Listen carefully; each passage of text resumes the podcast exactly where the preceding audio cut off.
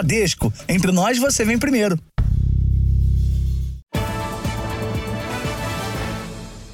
Boa noite. Boa noite. Grandes nomes da música internacional confirmaram shows no Brasil neste segundo semestre. Os ingressos costumam ser caros e, mesmo assim, já estão esgotados para algumas dessas atrações. Quem ficou sem ainda tem esperança de garantir um lugar para ver o ídolo de perto. E é aí que os estelionatários tentam se dar bem, oferecendo entradas falsas pela internet. Taylor Swift, Paul McCartney e Foo Fighters. Esses são alguns dos grandes artistas internacionais que vão tocar em palcos brasileiros nos próximos meses. A corrida pelos ingressos tem sido disputada. Até o fim do ano, o Brasil vai receber uma série de shows internacionais. E é de olho no público desses eventos que os criminosos estão se organizando para vender ingressos falsificados.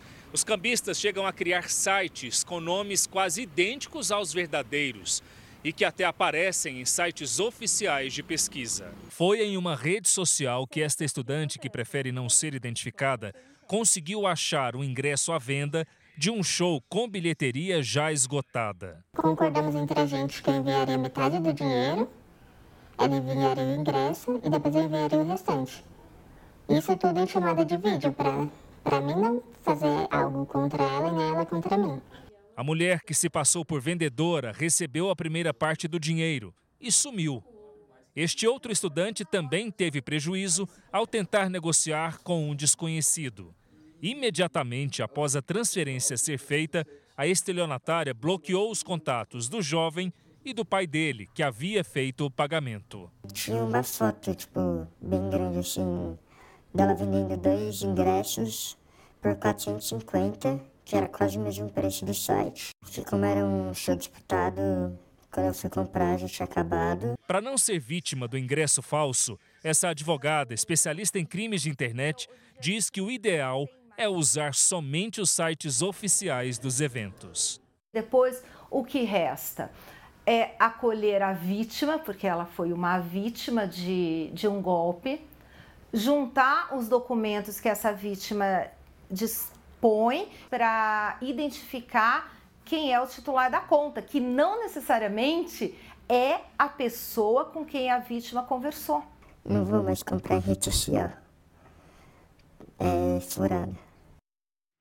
Imagens exclusivas mostram traficantes de drogas agindo em uma das praias mais bonitas do Rio de Janeiro, no Recreio dos Bandeirantes, na Zona Oeste. A venda de maconha e cocaína acontece livremente, mesmo a poucos metros de uma base da Polícia Militar.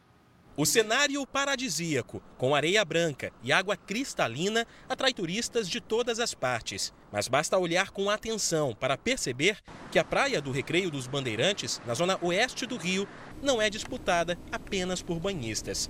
É durante a noite que traficantes e usuários negociam a compra de drogas livremente. Repare neste homem de camisa laranja que caminha pela orla. Ele leva nas mãos trouxinhas de maconha. Em seguida, entrega a droga para uma cliente. Outros dois homens que fazem parte do esquema acompanham a venda. Nesta imagem, o trio conversa com o funcionário de um quiosque enquanto avalia a movimentação. Os três aguardam mais compradores. Perto dali, outros traficantes fazem o mesmo. Repare neste homem de casaco cinza. Ele recebe o dinheiro e vai em direção à areia da praia para buscar a droga. Depois volta e simula um aperto de mão para repassar a mercadoria. A tecnologia também faz parte dos negócios. Com o celular, os criminosos conferem um pagamento feito via Pix. As imagens foram registradas a cerca de 100 metros desta base da Polícia Militar. Para não serem surpreendidos, os traficantes também contariam com uma rede de olheiros para monitorar a movimentação de viaturas. Estas duas jovens, que aparentam ser menores de idade, dão apoio ao traficante de camisa laranja. Elas ficam na frente dele para esconder mais uma negociação à beira-mar. Este especialista explica que o interesse de criminosos pela Praia do Recreio coloca moradores e frequentadores em risco. Isso vai levar a um aumento da criminalidade. A gente sabe que onde a gente tem a venda e o consumo de drogas em grande escala, a gente tem aumento de furtos, tem aumento de homicídio, tem aumento de roubos. Então, isso gera um efeito cascata na segurança pública, aumentando os índices de violência e criminalidade naquele bairro e nos bairros vizinhos também. De janeiro a julho, foram 32 assassinatos no bairro, número superior ao registrado em todo o ano passado. Depois de analisar as imagens, a Polícia Militar disse que iniciou um trabalho de monitoramento para prender os criminosos e ressaltou que 12 pessoas já foram detidas na região este ano. A Polícia Civil informou que tenta identificar os suspeitos. Veja agora outros destaques do dia. Líder de grupo mercenário morre em queda de avião na Rússia. Na cúpula dos BRICS, presidente Lula critica Conselho de Segurança da ONU por causa da guerra da Ucrânia. Entidades lançam manifesto contra mudanças no parcelamento sem juros do cartão de crédito. Em pleno inverno, o Brasil enfrenta onda de calor e temperaturas batem recorde. Na série especial, os brasileiros que decidiram empreender na pandemia e mantêm um emprego fixo para sustentar o negócio.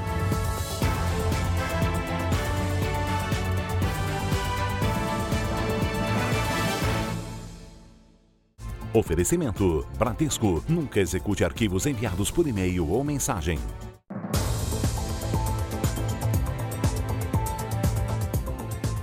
Oito pessoas foram detidas numa ação de limpeza de uma das ruas que concentram dependentes químicos da área do centro de São Paulo, conhecida como Cracolândia.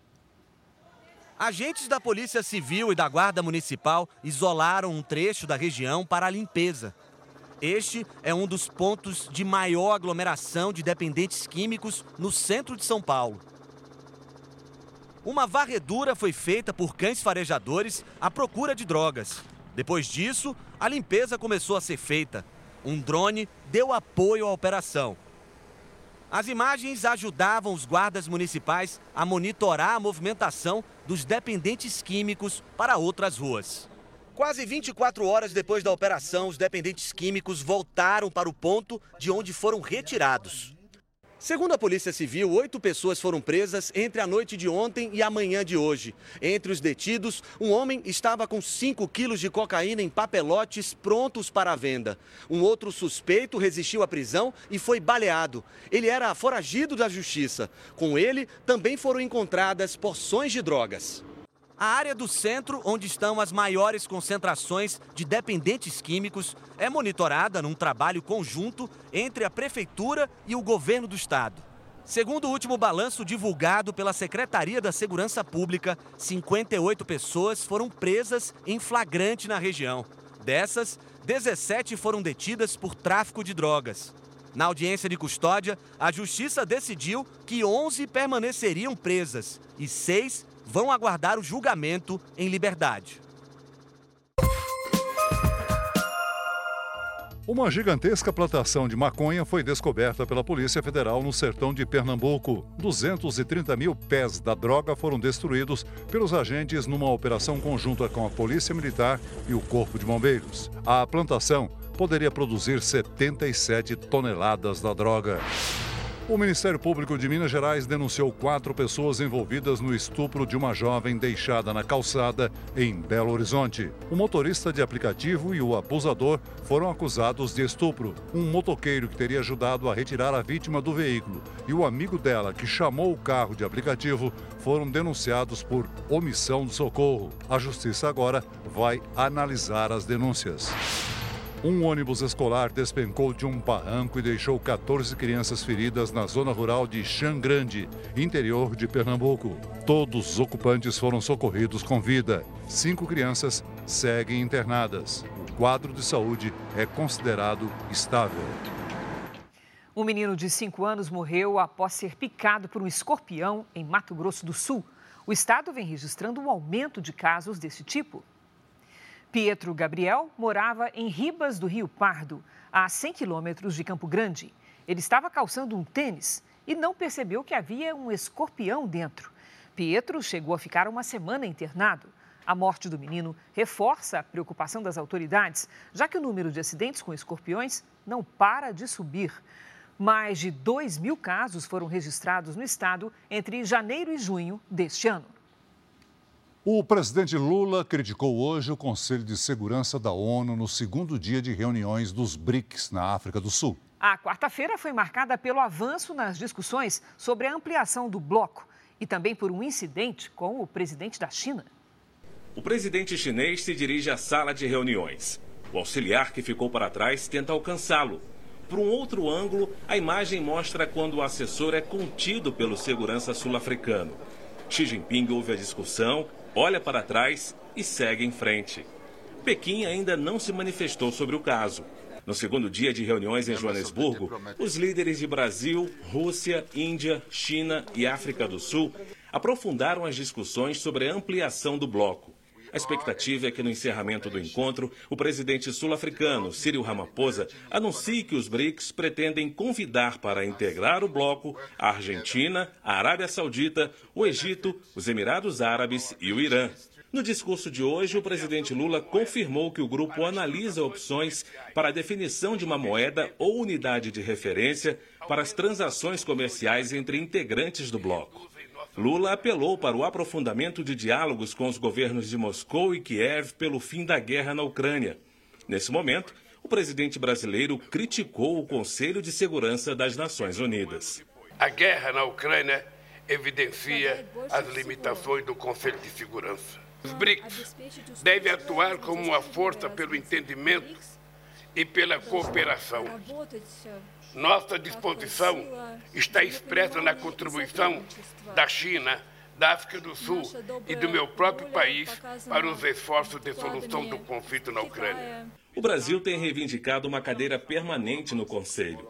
Lula também citou o aumento da desigualdade no planeta, falou da importância da utilização da energia verde e pediu que o mundo respeite as metas climáticas do Acordo de Paris. No início da noite, a assessoria comunicou que o presidente Lula desistiu de participar de um jantar de confraternização com chefes de Estado e governo oferecido pelo presidente sul-africano Cyril Ramaphosa. Lula optou por se reunir com o chanceler Mauro Vieira e com o assessor para assuntos internacionais Celso Amorim para trabalhar na declaração que será feita nesta quinta-feira no encerramento do encontro. Aqui na África do Sul, o ministro da Fazenda, Fernando Haddad, também anunciou que o governo brasileiro encaminhou à Argentina uma proposta para que o país vizinho pague as exportações brasileiras com o yuan, a moeda da China. O Brasil tem estudado formas de ajudar a Argentina a sair de uma grave crise financeira que limita o acesso do país ao dólar. Para os exportadores brasileiros, é uma coisa boa, será uma boa notícia se a Argentina concordar, porque eles podem ter algum fluxo de, de venda dos seus produtos com 100% de garantia, e para o Brasil, sem problemas, porque a, a garantia, a, o câmbio vai ser feito do yuan para o real, uh, e isso tranquiliza também o Tesouro Nacional de que não há risco de default. É uma garantia que nós, uh, que o Tesouro considerou considerou adequada e o Banco do Brasil concordou. O ex-presidente Jair Bolsonaro foi internado hoje num hospital de São Paulo para fazer exames. A assessoria de Bolsonaro informou que é um monitoramento relacionado aos problemas decorrentes do atentado sofrido por ele em 2018. O ex-presidente deve ficar internado até amanhã. A possibilidade de Bolsonaro passar por uma cirurgia não foi confirmada pelos assessores. No dia 31 de agosto, estão previstos os depoimentos dele e da ex-primeira-dama Michele à Polícia Federal. Os dois devem responder perguntas sobre a investigação do caso das joias recebidas do governo da Arábia Saudita. O Ministério da Defesa quer descobrir quem são os militares citados pelo hacker Walter Delgatti Neto em depoimento à Polícia Federal, que teriam se reunido com ele para tratar de supostas falhas no funcionamento das urnas eletrônicas nas eleições do ano passado. O assunto fez parte do cardápio de um almoço entre o ministro da Defesa, José Múcio Monteiro, e o ministro da Justiça, Flávio Dino, um dia depois da Polícia Federal negar aos militares informações sigilosas sobre o caso. Dino desconversou sobre a negativa da PF, mas disse que os militares podem ter sido manipulados no governo passado. Nós temos a compreensão de separar o que são condutas institucionais de condutas individuais. E nós temos que lembrar também que constitucionalmente o comandante em chefe das Forças Armadas é o presidente da República, o comandante supremo das Forças Armadas. Então, no período passado, é claro que talvez o comandante supremo da época, o ex-presidente da República, não tenha dado ordens corretas. E isso pode ter gerado que alguns membros das Forças Armadas é, tenham eventualmente cometido erros ou até crimes. Depois de almoçar com Dino, o ministro da Defesa foi à sede da Polícia Federal. Ele ouviu da corporação que o acesso aos nomes dos militares que teriam recebido o hacker Walter Delgatti no Ministério da Defesa para tramar contra as eleições no ano passado só pode ser dado pelo ministro do Supremo Alexandre de Moraes. Múcio já apresentou um pedido ao relator do caso no Supremo. Ele quer pelo menos um nome de militar citado por Delgatti para que o Ministério inicie uma investigação. As câmaras não dizem nada, absolutamente nada. Né? Ele, no primeiro, primeiro advogado dele disse que ele foi uma vez. Depois, ele lá no depoimento disse que foi, esteve lá cinco vezes. Nós não temos absolutamente informação de nada, nem nas câmaras, nem no registro. Na hora que nós tivermos o nome de alguma pessoa que ele esteve, essa pessoa vai nos permitir continuar a investigação. No caso das joias que Bolsonaro recebeu em viagens oficiais, investigadores da Polícia Federal trabalham na localização e recuperação de dados dos telefones apreendidos com o advogado do ex-presidente Frederico Wassef e com o pai de Mauro Cid, ex-ajudante de ordens de Bolsonaro, apontado como operador do esquema. Cid irá prestar depoimento amanhã à CPI da Câmara Legislativa do Distrito Federal mesmo dia em que o novo advogado dele, César Bittencourt, marcou reunião com o ministro Alexandre de Moraes, que também é o relator desse caso. O líder do grupo paramilitar Wagner, Yevgeny Prigozhin, morreu hoje num acidente aéreo na Rússia. A morte foi confirmada pela mídia estatal. Prigozhin liderou uma rebelião contra o presidente Vladimir Putin há dois meses. Nas imagens é possível ver o momento da queda do avião. Testemunhas registraram o jato caindo na vertical perto de um vilarejo no norte da Rússia. Segundos depois, as chamas tomam conta da aeronave. O jato executivo de fabricação brasileira Embraer Legacy 600 decolou de Moscou no início da noite com destino a São Petersburgo. O avião caiu na metade do trajeto, perto da cidade de Tver. Dez passageiros estavam a bordo. Segundo a mídia estatal russa, o mercenário Evgeny Prigozhin está entre as vítimas. O grupo Wagner também confirmou a morte. Até o momento, não houve a identificação dos corpos. Evgeny Prigozhin foi de vendedor de cachorro-quente a chefe de um grupo de mercenários na Rússia. A aproximação com Vladimir Putin aconteceu por causa da empresa de Prigozhin que oferecia serviço de refeições ao Kremlin. Mas foi a criação de um exército paramilitar que o fez procurado no mundo todo após a invasão russa à Ucrânia. A breve rebelião liderada por ele contra Moscou em junho deste ano foi a maior ameaça interna enfrentada por Putin. O motim começou depois de desentendimentos entre o grupo Wagner e o exército da Rússia no campo de batalha na Ucrânia. Prigozhin acusou os militares russos de atacar um acampamento do grupo paramilitar. Ao lado de homens recrutados em prisões, o líder dos mercenários chegou a marchar na direção de Moscou mas desistiu. Na época, Vladimir Putin chamou Prigozhin de traidor. Só que o presidente mudou o tom depois de um acordo intermediado pelo presidente de Belarus, Alexander Lukashenko. Putin aceitou não prosseguir com as acusações, mas determinou que Prigozhin ficasse exilado em Belarus e que os mercenários fossem incorporados ao exército. O grupo era em grande parte financiado por Moscou. O presidente dos Estados Unidos, Joe Biden, demonstrou não estar surpreso com a morte de Prigozhin. Não há muitas coisas que acontecem na Rússia que o Putin não esteja por trás, afirmou Biden. Para esta professora, enquanto não há uma conclusão sobre as causas do acidente, o episódio vai alimentar uma guerra de narrativas entre aliados da Ucrânia e da Rússia. Para a operação em campo isso tem pouca repercussão, até porque o Grupo Wagner já se retirou da Ucrânia, então ele não presta mais apoio é, às tropas russas. Né? Em termos de estratégia, isso terá pouco impacto na guerra em si, mas diplomaticamente ainda é, tem muita especulação por trás e isso gera mais tensões. O Jornal da Record vai agora ao vivo aos Estados Unidos, porque pré-candidatos do Partido Republicano se encontram hoje à noite para o primeiro debate da corrida à Casa Branca. O ex-presidente Donald Trump confirmou que não vai comparecer. Quem traz os detalhes é o nosso correspondente Vandrei Pereira. Olá, Vandrei, boa noite, boa tarde para você. Oi, Oi, Cris, boa noite para vocês aí no Brasil. Pois é, a corrida presidencial ainda está na fase primária, quando candidatos do mesmo partido concorrem a uma vaga para seguirem depois na disputa final. Bem, dos 14 nomes do Partido Republicano, oito se qualificaram para participar do debate de hoje. Entre eles, Ron DeSantis, que é o governador aqui da Flórida, e Mike Pence, vice-presidente durante o mandato de Donald Trump. Trump, que enfrenta uma série de acusações na justiça e ainda assim lidera as pesquisas de intenção de voto, decidiu não participar.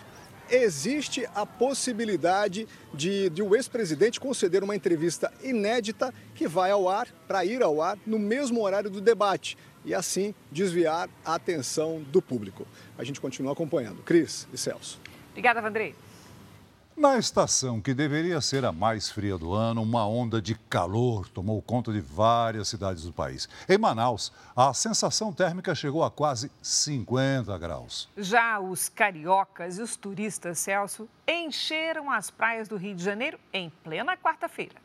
Termômetro marcando 36 graus. A alta temperatura, somada à baixa umidade do ar, deixa aquela sensação térmica de calorão. De acordo com o Instituto Nacional de Meteorologia, a máxima passou dos 37 graus. No Rio, quem pôde correu para a praia, que ficou cheia em plena quarta-feira de agosto. Só mesmo um mergulho no mar para se refrescar nesse inverno. Já até postei minha, meus stories hoje, verãozão chegando com tudo. Na estação que deveria ser a mais fria do ano, uma onda de calor tomou conta de vários estados do país. Aqui no Rio, a temperatura alta deve continuar até amanhã e pode chegar a 39 graus. Se essa previsão se confirmar, esse será o mês de agosto mais quente da história da cidade. No início do mês de agosto, a gente já estava falando sobre o El Ninho, né, que é o aquecimento das águas do Pacífico. E à medida que a gente vai se aproximando do fim do inverno, esse El Ninho ele vai se concretizando mais, vai, vai se intensificando mais. Então é por isso que a gente está tendo um inverno não tão rigoroso quanto os últimos invernos que a gente já teve. Se tem alguém que está feliz com essa notícia é o Adriano, vendedor de mate. Há anos que as vendas não iam tão bem fora da temporada. Vai ser sucesso arrastar todo mundo para a praia, vem que vem, galera, que verão chegou mais cedo, né? em Mato Grosso, o dia também foi de calorão. A cidade de Sinop registrou tempo firme com temperaturas bem quentes. Para aguentar o calor em pleno inverno, são assim mesmo, se hidratando muito. E haja água de coco, hein? Tá muito quente. Só com água de coco bem geladinha, né? Se não, num calorzão desse, perigoso até passar mal. É verdade, hein? Os termômetros bateram os 39 graus aqui no norte mato-grossense, mesmo durante a madrugada. E segundo a previsão do tempo, a possibilidade de chuva é só no final de semana. A capital, Cuiabá, registrou um dos dias mais quentes do ano, conforme o Instituto Nacional de Meteorologia. Tá muito calor, tá insuportável esses dias aí, tá batendo os 39 graus, então a água de coco serve aí para salvar um pouco a gente. Em Manaus, no norte do país, a umidade do ar deixa o calor ainda mais forte. A sensação térmica chegou a 49 graus. A máxima passou dos 36. E se não tem sombra, o jeito é improvisar. A Laís veio com a família tomar banho de rio para se refrescar e dar um alívio para o filho de apenas nove meses. O menino tem sofrido com as altas temperaturas. Veio para a praia, né? Pegar um ventinho, aproveitar que está ventilado. Mesmo assim, ele está suando. Ó protetor solar. Todo mundo por aqui já está acostumado a enfrentar altas temperaturas nessa época do ano. Só que dessa vez a intensidade surpreendeu a população. E é nesse momento que surgem ideias para driblar essa sensação tão incômoda. E com certeza vir à praia é uma delas. Está no meio da semana, mas está muito quente para a gente ficar em casa. Mesmo estando em casa, o ar-condicionado não aguenta. Nós temos aí oito garrafas com, com gelo aí, mesmo assim não deu. O sol está demais. É um sol para cada amazonense. Olha, e teve recorde de calor do ano, sabe aonde? Na capital federal. Os termômetros em Brasília passaram dos 32 graus. Só a Lidiane Sayuri para explicar para a gente. Oi, Lid, boa noite. Essa onda de calor em pleno inverno Está superando até o verão, é isso mesmo? Passou sim e com velocidade, viu, Cris? Boa noite para você, boa noite, Celso, boa noite a todos que nos acompanham. Até porque nós tivemos um verão bem chuvoso na maior parte do Brasil. Por enquanto, o ar seco predomina e atrapalha a formação de nuvens. Nesta quinta-feira, uma frente fria avança pelo sul e chega a São Paulo à noite. E por onde passar, vai provocar ventos de 70 km por hora e granizo. No Sudeste, no Centro-Oeste e no interior do Nordeste, o calor segue intenso à tarde. A umidade do ar está longe do ideal nessa área alaranjada aqui do mapa. Cidades do Centro-Oeste podem registrar 12%, índice de deserto, situação de emergência. Em Florianópolis, máxima de 21 graus. Em Belo Horizonte, faz 33. Em Campo Grande, 35. 29 é a máxima prevista para Salvador. Em Fortaleza, 31. Em Manaus e em Porto Velho, até 37. As capitais seguem pegando fogo. Em Cuiabá, tarde com 40 graus. No Rio de Janeiro, 39. Em Teresina, 38. E em São Paulo, 34. Vamos ao tempo delivery. O Birajara é de Turiaçu, no Maranhão. Vamos lá. Oi, Ubirajara, boa noite para você. Os próximos dias seguem com muito sol e uma pequena chance de chuva na sexta-feira à tarde. O calor de 31, 32 graus continua até o fim de semana. Agora é o Flávio de Duque de Caxias, Rio de Janeiro. Olha só, Flávio na tela. Flávio, a quinta-feira será o último dia com calor acima da média nesta semana. Na sexta, uma frente fria muda o tempo com chuva e queda nas temperaturas. Para pedir tempo delivery é muito fácil. Basta usar a hashtag você no JR nas redes sociais. Cris Celso. Valeu, Lidi. Até amanhã, Lidi. É. Veja a seguir. Depois da aprovação do arcabouço fiscal, partidos do Centrão aguardam a reforma ministerial. Entidades do comércio e do setor de serviços lançam manifesto contra restrições ao parcelamento sem juros no cartão de crédito. Ainda hoje, o ramo de alimentação é o preferido pelos brasileiros que exercem uma segunda atividade.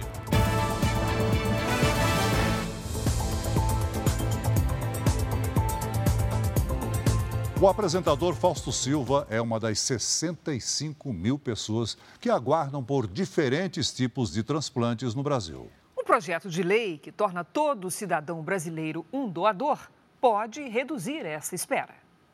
No momento em que os médicos deram a notícia da morte da sogra, a Luciana já sabia o que fazer.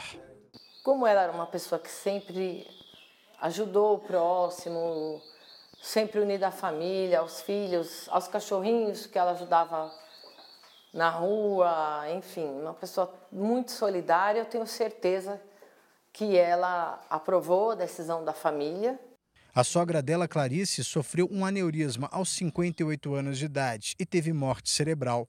Ela era doadora e sempre manifestou essa vontade para a família.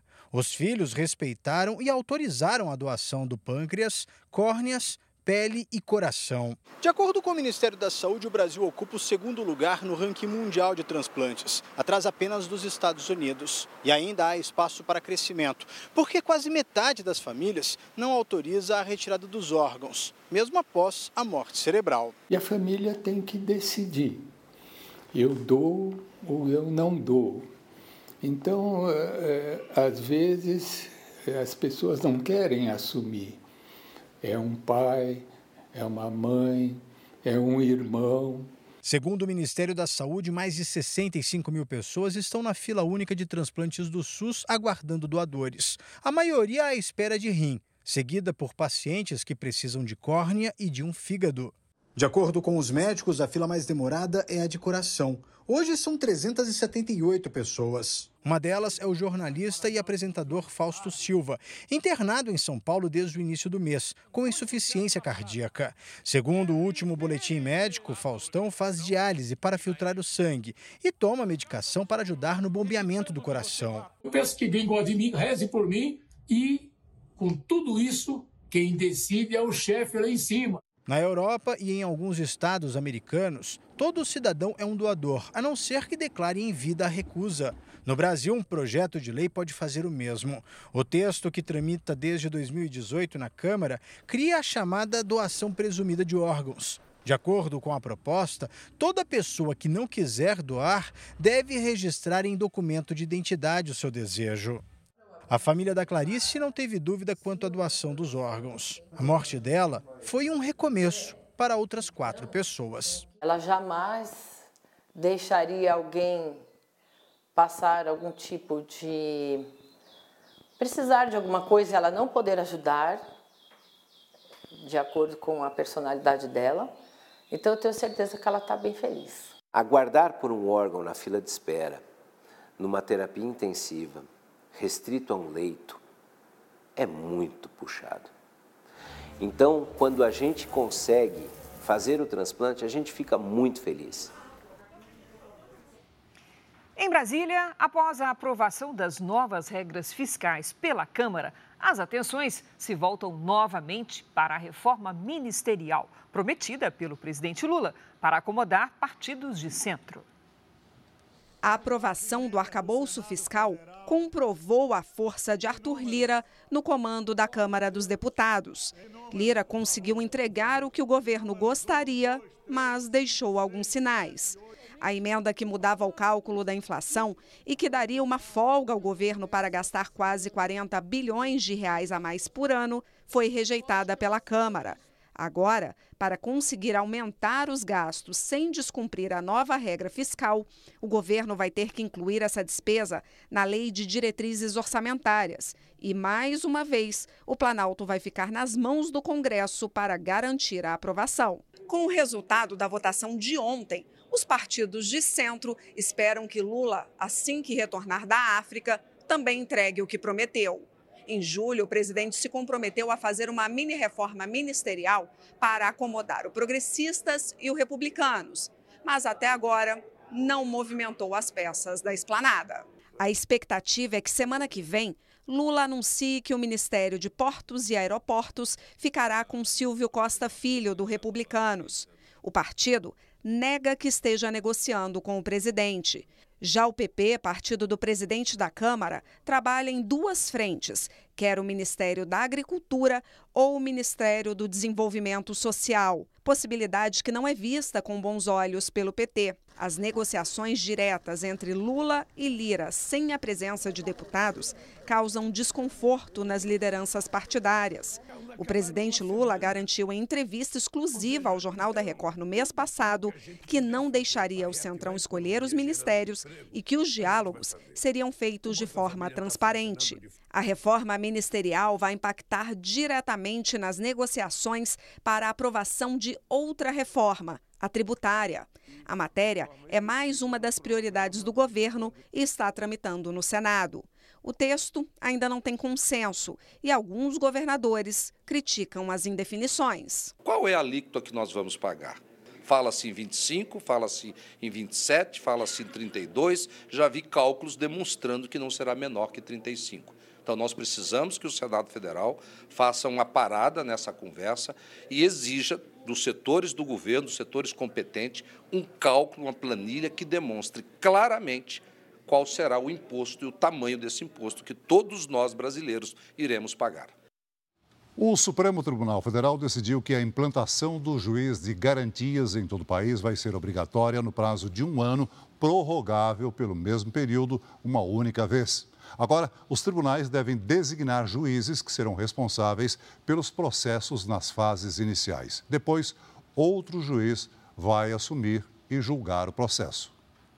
11 entidades que representam os setores do comércio e serviços lançaram um manifesto contra mudanças nas compras parceladas sem juros no cartão de crédito. De acordo com o texto, qualquer alteração na modalidade vai afetar justamente quem mais precisa, o consumidor.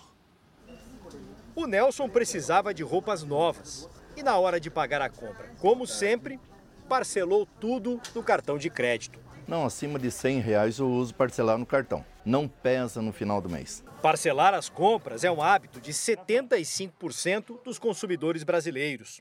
E metade das operações com cartão de crédito no ano passado foi de parcelamento sem juros. Chegou a um trilhão de reais. Isso equivale a 10% de toda a riqueza produzida pelo país em 2022. Uma das modalidades preferidas dos brasileiros entrou na mira do presidente do Banco Central. A polêmica começou quando Roberto Campos Neto disse que está em análise o fim do rotativo do cartão de crédito, que é usado quando o consumidor paga menos que o valor integral da fatura. Segundo Campos Neto, as compras parceladas sem juros levam muitos consumidores a gastar mais do que podem e, com esse descontrole, acabam inadimplentes no rotativo. Hoje, 11 entidades que representam o comércio e os serviços se uniram para lançar um manifesto contra mudanças no parcelamento sem juros. Segundo o documento, restringir o pagamento sem juros é restringir a competição e privar a população, o varejo e a economia de uma ferramenta essencial. Limitar o número de parcelas ou criar taxas para desestimular o parcelamento afeta justamente quem mais precisa. O Manifesto das Entidades do Comércio e Serviços também cita a análise feita por uma consultoria econômica sobre o impacto negativo da restrição ao parcelamento sem juros. Segundo o estudo, alterar a modalidade provocaria um aumento de 35% no custo do crédito. A mudança tiraria 27% do dinheiro disponível para empréstimos no mercado. Uma das entidades que assinam o manifesto é a Associação dos Lojistas do Brás, região famosa de comércio popular em São Paulo. A nossa região atende pessoas classe C, classe D, que têm a cultura de parcelar. Então, a partir do momento que você restringe ou você coloca algum empecilho nessa questão, você está fazendo com que a loja venda menos, com que a pessoa consuma menos e com que a fábrica produza menos. Para a Associação Brasileira de Internet, o parcelamento sem juros é indispensável. Isso não vai favorecer a economia, não vai favorecer o mercado e vai retirar uma conquista de todos nós. Na região da Rua 25 de Março, em São Paulo, mais de 60% das compras são parceladas no cartão. Modificar a forma de pagamento vai complicar a recuperação das vendas. A gente está saindo da pandemia, está começando a respirar agora. Muitos quebraram. Então, assim, entra com essa restrição de crédito, vai afetar diretamente o consumo. Né? Assusta muito. Mas não é apenas o varejo que critica a ideia. O SEBRAE, Serviço Brasileiro de Apoio às Micro e Pequenas Empresas, acredita que o efeito no setor também será negativo. O parcelamento com a taxação é algo inimaginável para que este setor possa superar as naturais dificuldades econômicas na voracidade própria do mercado. O Nelson não vê sentido em mexer no parcelamento sem juros para evitar inadimplência. Ele nunca ficou no vermelho por isso. A gente compra bastante e até hoje, olha, tudo bonitinho, graças a Deus. Veja a seguir. Morre o ex-ministro e ex-governador do Rio de Janeiro, Francisco Dornelles. Logo mais no JR, como se viram os milhões de brasileiros que têm um segundo emprego.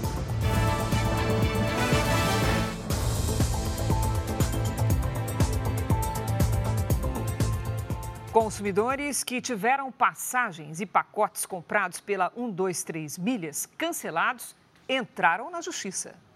Maurício guarda no celular os comprovantes das passagens para a Itália, que pagou à vista um ano atrás. O total é de R$ 4.160. Indignado com o cancelamento em cima da hora, ele entrou na justiça. Na decisão liminar, o juiz determinou que a 123 Milhas emita os bilhetes do voo previsto para setembro em até cinco dias, sob pena de multa de 10 mil reais e bloqueio do valor da conta bancária da empresa. Expectativa é ter as passagens e fazer a viagem.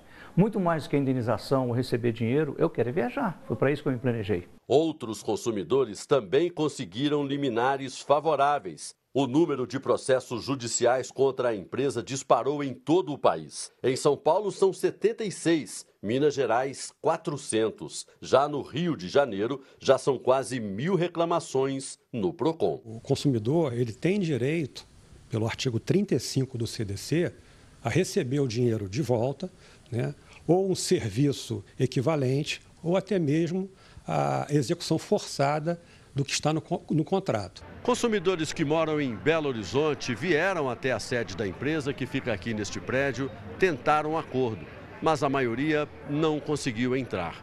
Os seguranças alegaram que lá dentro o espaço já estava lotado de clientes insatisfeitos. A polícia teve que ser chamada para evitar tumulto.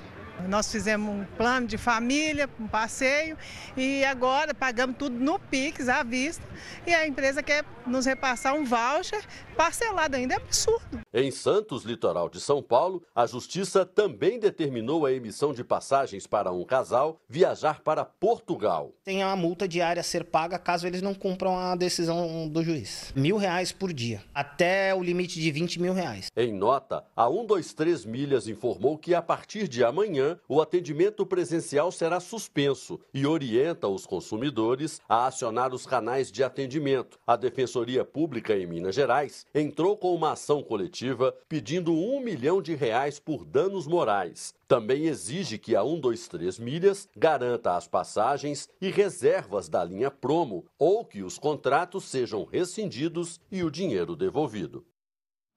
Morreu aos 88 anos no Rio de Janeiro Francisco Dornelles. Ele foi ministro, senador e governador do Rio. Francisco Oswaldo Neves Dornelles nasceu em Belo Horizonte e iniciou os estudos ainda em Minas Gerais. Na juventude, se mudou com a família para o Rio de Janeiro, onde se formou em Direito. Se especializou em finanças públicas na França e tributação internacional na Universidade de Harvard, nos Estados Unidos. Dornelles era primo de Getúlio Vargas e sobrinho de Tancredo Neves e Castelo Branco. Foi ministro da Fazenda, da Indústria, Comércio e do Turismo e também ministro do Trabalho e Emprego no governo Fernando Henrique Cardoso. Além dos cargos no Executivo, Dornelles se elegeu cinco vezes seguidas para deputado federal e teve um mandato como senador. Francisco Dornelles foi parlamentar constituinte e ajudou a elaborar a Constituição de 1988. Atualmente, era presidente de honra do Partido Progressistas. O advogado, economista e político morreu nesta quarta-feira num hospital na zona sul do Rio de Janeiro. A causa da morte não foi divulgada. A China estaria financiando órgãos de imprensa ao redor do mundo para melhorar a imagem do governo comunista. Os recursos teriam sido enviados principalmente para os Estados Unidos, Índia, África do Sul e até aqui para o Brasil. Canais de notícias na internet, pequenas empresas e organizações não governamentais de fachada são alguns dos braços de uma campanha para promover a China e o comunismo pelo mundo. Uma investigação feita pelo jornal The New York Times revelou como funciona essa gigantesca rede de influenciadores com o objetivo de fazer propaganda e defender o ponto de vista do governo ditatorial de Xi Jinping. No comando das ações está um milionário americano de 69 anos, Neville Roy Sinhan. De origem indiana, Sinhan fez fortuna com uma empresa de tecnologia vendida em 2017 por quase 4 bilhões de reais na cotação atual do dólar. Atualmente ele mora em Xangai, a maior cidade e núcleo financeiro da China. De lá, é responsável pela produção de um programa na internet, com vídeos e entrevistas financiados pelo governo. Mas o investimento para propagar a política da China vai muito além das fronteiras do país e do continente asiático. Segundo a investigação do New York Times, a intenção é espalhar a narrativa chinesa para o mundo. De acordo com o jornal americano, aqui nos Estados Unidos estão instaladas as bases responsáveis pelo financiamento de grupos em outros países. A investigação rastreou o equivalente a mais de um bilhão de reais em doações anônimas, feitas a supostas associações de direitos humanos e organizações sem fins lucrativos. Endereços registrados nos Estados Unidos aparecem apenas como caixas postais, mas também foram localizados imóveis luxuosos para a realização de eventos em Manhattan, no centro de Nova York. Ainda há conexões com um partido político da África do Sul e também na Índia. A reportagem do New York Times também menciona o Brasil. O dinheiro foi para o grupo que produz o site Brasil de Fato. Ainda segundo o jornal americano, o Brasil de Fato intercala reportagens sobre direitos à propriedade com elogios a Xi Jinping. Em resposta ao New York Times, Neville Roy Sinhan afirmou que não trabalha para o governo chinês e que apenas é guiado por suas crenças e opiniões pessoais de longa data. O jornal Brasil de Fato, que foi citado na reportagem do New York Times, não se pronunciou. O Japão começa hoje a despejar no mar a água radioativa tratada da usina nuclear de Fukushima.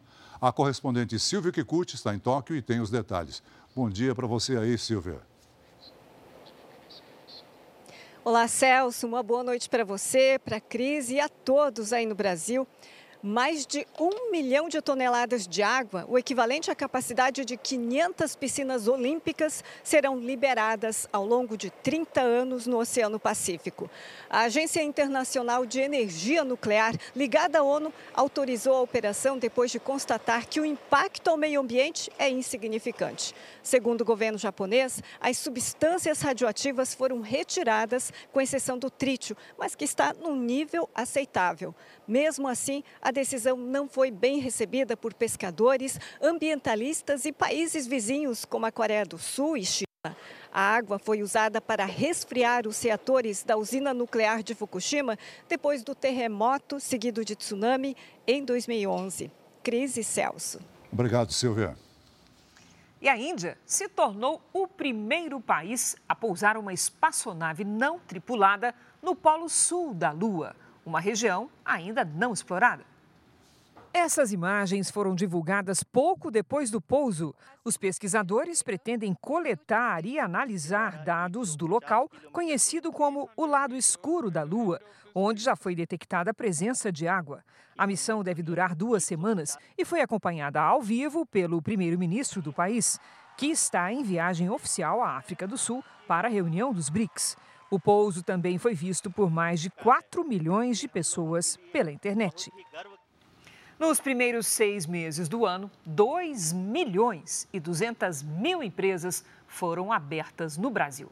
Alguns estabelecimentos são de homens e mulheres que acumulam um outro emprego. E esse perfil de trabalhador aumentou durante a pandemia, segundo os especialistas.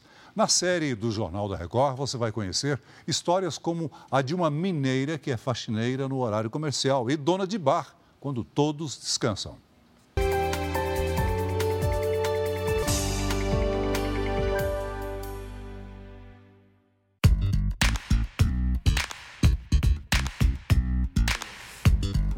Quinta-feira, 11 da manhã.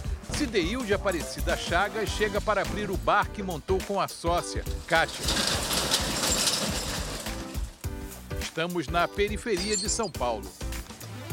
O nome do bar, Quero Mais, reflete o espírito desta mineira de 42 anos, mãe de 11 filhos, que se recusa a deixar de sonhar.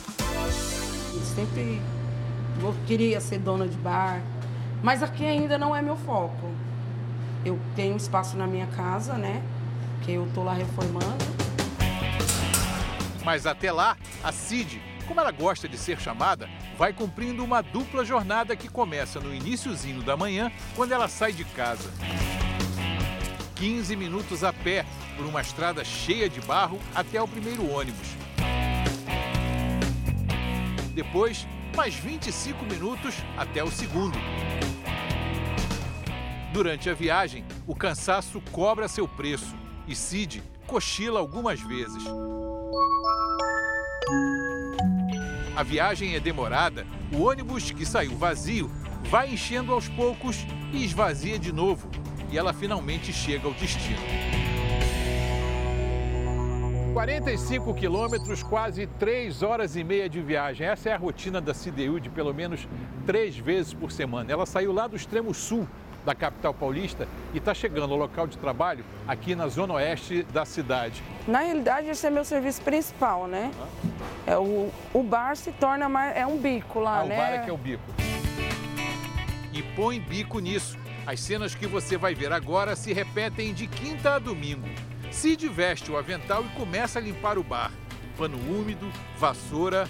O bar só vai funcionar mesmo dali a algumas horas, mas as mesas já estão arrumadas, esperando os fregueses. Enquanto isso, Cid e a sócia vão fazendo um levantamento do que precisa ser comprado. E às vezes, o resultado dessa equação de pouco sono e muita preocupação aparece. Tem uns arranca-rabo de vez em quando. ah, é? o estresse do dia a dia, né? Porque a gente acaba não tendo, não estamos vivendo, né? E nem sempre tanto trabalho dá lucro. O dinheiro que entra, às vezes, é só dá para girar para pagar aluguel. Foi o que aconteceu esse mês, né? E quando a gente pensa que já é demais, não é que a Cid ainda tem tempo para jogar futebol? Ganhei uma medalha jogando. Tinha uma medalha, quer ver? Quero. Ué, claro que eu quero ver. Dá para competir com essa disposição toda, Kátia? Não aguento, não. É mais velha que eu, mas não aguento, não. E olha como ela não pretende parar tão cedo. No futuro, além do bar, Cid quer uma casa noturna para não perder o ritmo. Meu sonho é construir um salão enorme e fazer forró. Falei que nem que eu tiver com 80 anos, meu salãozinho vai estar pronto ali, fazendo uns forrozinhos. Este motorista não pretende esperar tanto.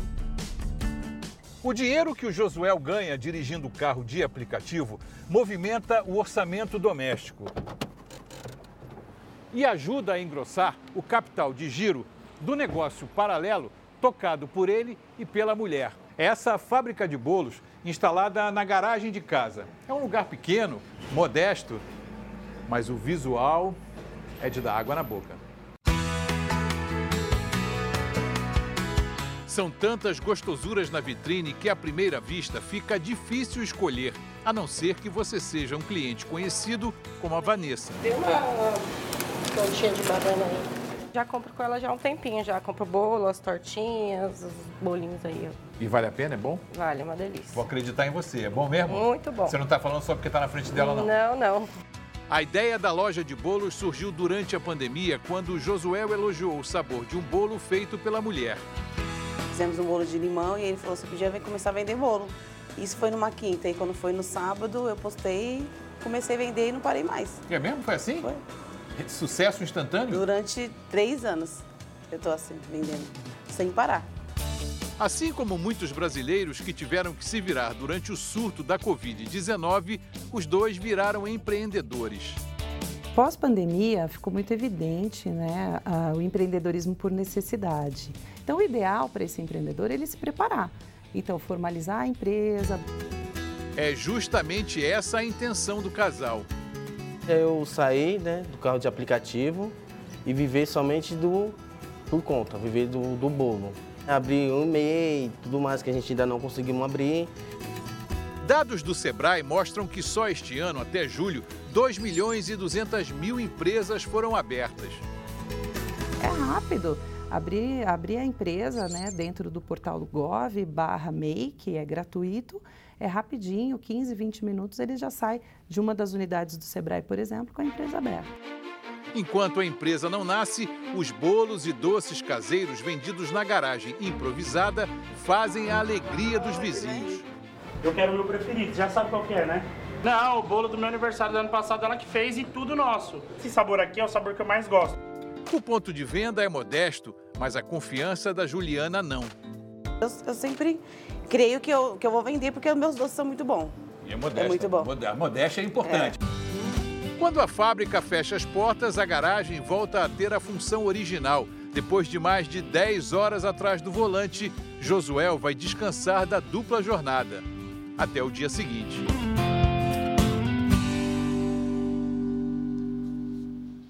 Essa edição termina aqui e à meia-noite e meia tem mais Jornal da Record. Você fica agora com a série Reis e logo depois da novela Jesus tem teste de fogo no Top Chef Brasil. Ótima noite para você. Boa noite.